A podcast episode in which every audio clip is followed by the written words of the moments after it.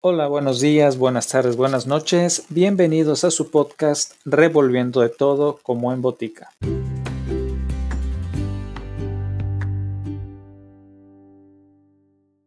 Continuamos con el siguiente cuento de Edgar Allan Poe titulado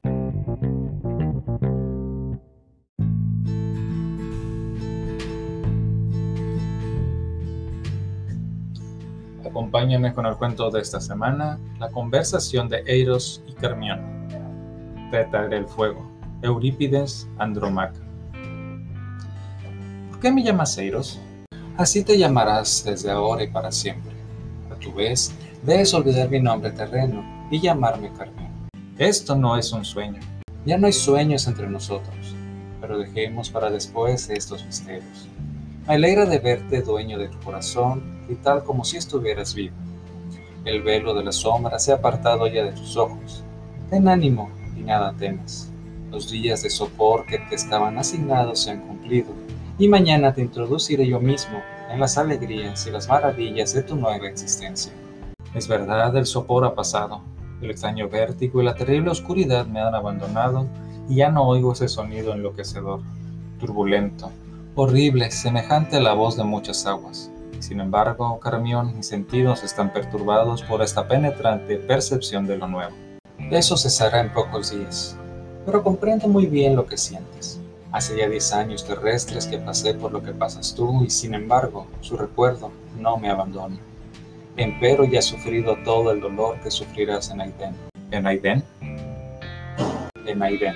Oh Dios, Carmión, apiádate de mí. Me siento agobiado por la majestad de todas las cosas, de lo desconocido de pronto revelado, del futuro, una conjetura fundida en el augusto y cierto presente. No te empeñes por ahora en pensar de esa manera. Mañana hablaremos de ello. Tu mente vacila y encontrará alivio a su agitación en el ejercicio de los simples recuerdos. No mires alrededor ni hacia adelante, mira hacia atrás. Ardo en ansiedad por conocer los detalles del prodigioso acontecer que te ha traído entre nosotros cuéntame. Hablemos de cosas familiares en el viejo lenguaje familiar del mundo que tan espantosamente ha perecido. Oh sí, espantosamente. Esto no es un sueño. No hay más sueños. Dios mío, fui muy llorada. ¿Llorada, Carmen? Oh, cuán llorada. Hasta aquella última hora cernióse sobre tu casa una nube de profunda pena y devota tristeza. Y esta última hora, háblame de ella. Recuerda que fuera del hecho en sí de la catástrofe, nada sé. Cuando abandoné la humanidad entrando en la noche a través de la tumba en ese periodo, sí recuerdo bien la calamidad que os abrumó era por completo insospechada. Cierto es que poco conocía yo la filosofía especulativa de entonces. Como has dicho, aquella calamidad era enteramente insospechada, pero desgracias análogas habían dado a los astrónomos motivos de discusión.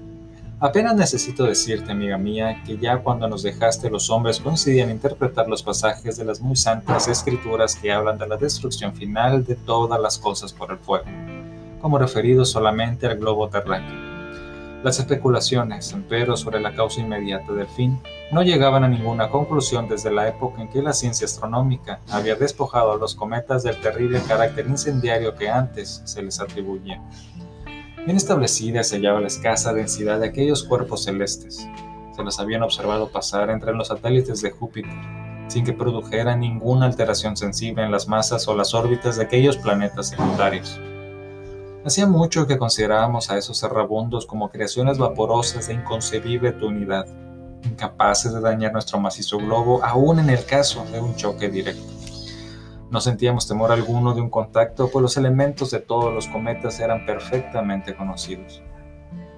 Hacía muchos años que se consideraba inadmisible buscar entre ellos a la gente de la destrucción por el fuego, pero en aquellos días finales las conjeturas y las extravagantes fantasías abundaban singularmente entre los hombres, y aunque el temor solo asaltaba a unos pocos ignorantes, el anuncio de un nuevo cometa formulado por los astrónomos fue recibido con no sé qué agitación y desconfianza generales. Los elementos del extraño astro fueron inmediatamente calculados y todos los observadores coincidieron en que su paso en el Pirelio lo aproximaría mucho a la Tierra. Dos o tres astrónomos de renombre secundario sostuvieron resueltamente que el choque era inevitable. Imposible expresar el efecto de esta noticia en los gentes. Durante unos pocos días no quisieron creer en una afirmación que su inteligencia, tanto tiempo aplicada a consideraciones mundanas, no podía aprender de ninguna manera. Pero la verdad de un hecho de importancia vital se abre paso en el entendimiento del más estólido. Los hombres comprendieron finalmente que los astrónomos no mentían y esperaron el cometa. Al principio su acercamiento no parecía muy rápido y nada de insólito había en su aspecto. Era de un rojo oscuro, con una cola apenas perceptible. Durante siete u ocho días no advertimos ningún aumento en su diámetro aparente y su color cambió muy poco. Entretanto, los negocios ordinarios de la humanidad habían sido suspendidos y todos los intereses se concentraban en las discusiones científicas referentes a la naturaleza del cometa. Aún los más ignorantes forzaban sus indolentes inteligencias para entenderlas. Y los sabios consagraron entonces su intelecto, su alma, no ya a aliviar los temores o a sostener sus amadas teorías, sino a buscar la verdad, a buscarla desesperadamente. Gemían en procura del conocimiento perfecto. La verdad se alzó en toda la pureza de su fuerza y de su excelsa majestad, y los sensatos se inclinaron y adoraban. La opinión según la cual nuestro globo o sus habitantes sufrirían daños materiales de resultas del temible contacto perdía diariamente fuerza entre los sabios, y a estos les era dado ahora gobernar la razón y la fantasía de la multitud. Se demostró que la densidad del núcleo del cometa era mucho menor que la de nuestro gas más raro.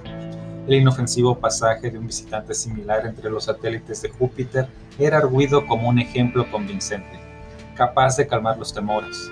Los teólogos, con un celo inflamado por el miedo, insistían en la profecía bíblica, explicándola al pueblo con una precisión y una simplicidad que jamás se había visto antes. La destrucción final de la Tierra se operaría por intervención del fuego. Así lo enseñaban en un brío que imponía convicción por doquier y el que los cometas no fueran de naturaleza ígnea, como todos sabían ahora, constituía una verdad que liberaba en gran medida de las aprensiones sobre la gran calamidad predicha es de hacer notar que los prejuicios populares y los errores del vulgo concernientes a las pestes y a las guerras, errores que antes prevalecían a cada aparición de un cometa, eran ahora completamente desconocidos. Como naciendo de un súbito movimiento convulsivo, la razón había destronado de golpe a la superstición. La más débil de las inteligencias extraía vigor del exceso de interés. Los daños menores que pudieran resultar del contacto con el cometa eran tema de minuciosas discusiones.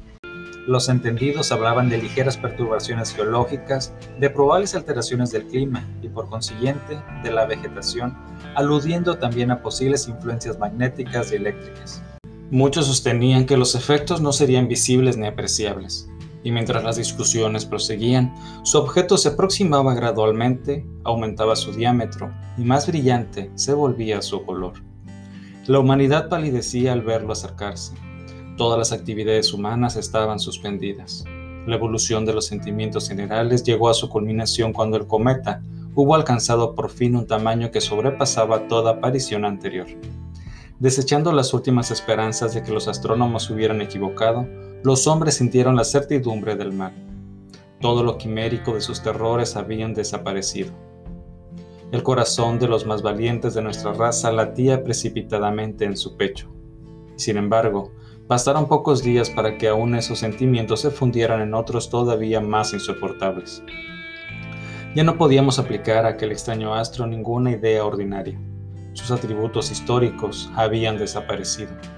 Nos oprimía con una nueva emoción espantosamente nueva. No lo veíamos como un fenómeno astronómico de los cielos, sino como un incubo sobre nuestros corazones y una sombra sobre nuestros cerebros con inconcebible rapidez había tomado la apariencia de un gigantesco manto de llamas muy tenues extendido de un horizonte al otro. Pasó otro día y los hombres respiraron con mayor libertad. No cabía duda de que nos hallábamos bajo la influencia del cometa y sin embargo vivíamos. Hasta sentimos una insólita agilidad corporal y mental.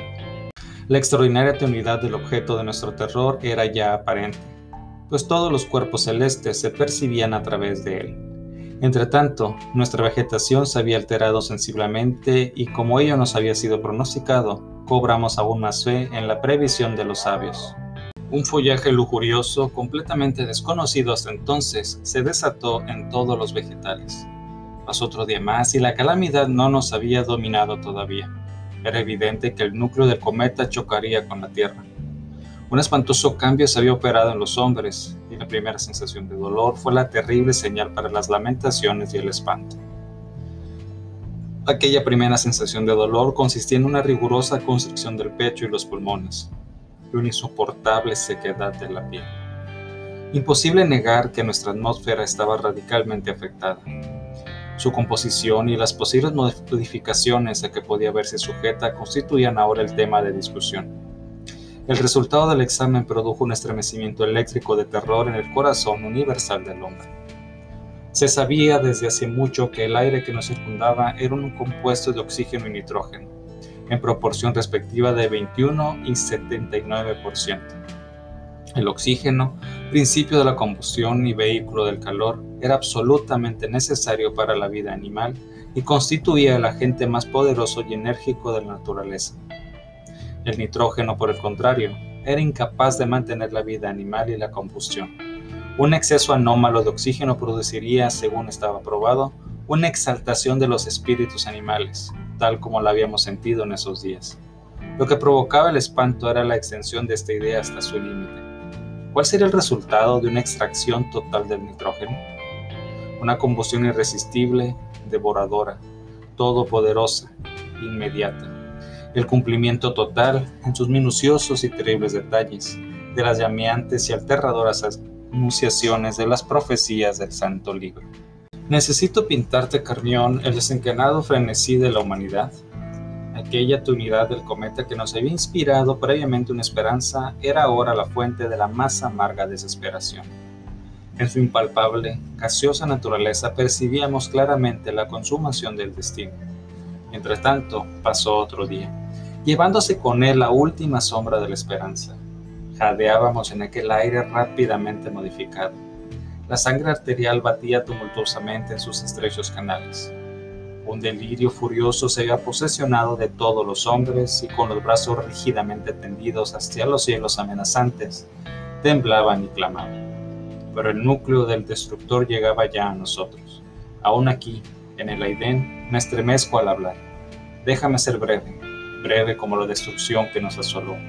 Durante un momento vimos una terrible, cárdena luz que penetraba en todas las cosas. Entonces, inclinémonos, Carmión, ante la sublime majestad de Dios el Grande. Entonces alzó un clamoroso y penetrante sonido, tal como si brotara de su boca, y toda la masa de éter, dentro de la cual existíamos, reventó instantáneamente en algo como una intensa llama roja, cuya insuperable brillantez y abrasante calor no tiene nombre, ni siquiera entre los ángeles del alto cielo del conocimiento puro. Así acabó todo.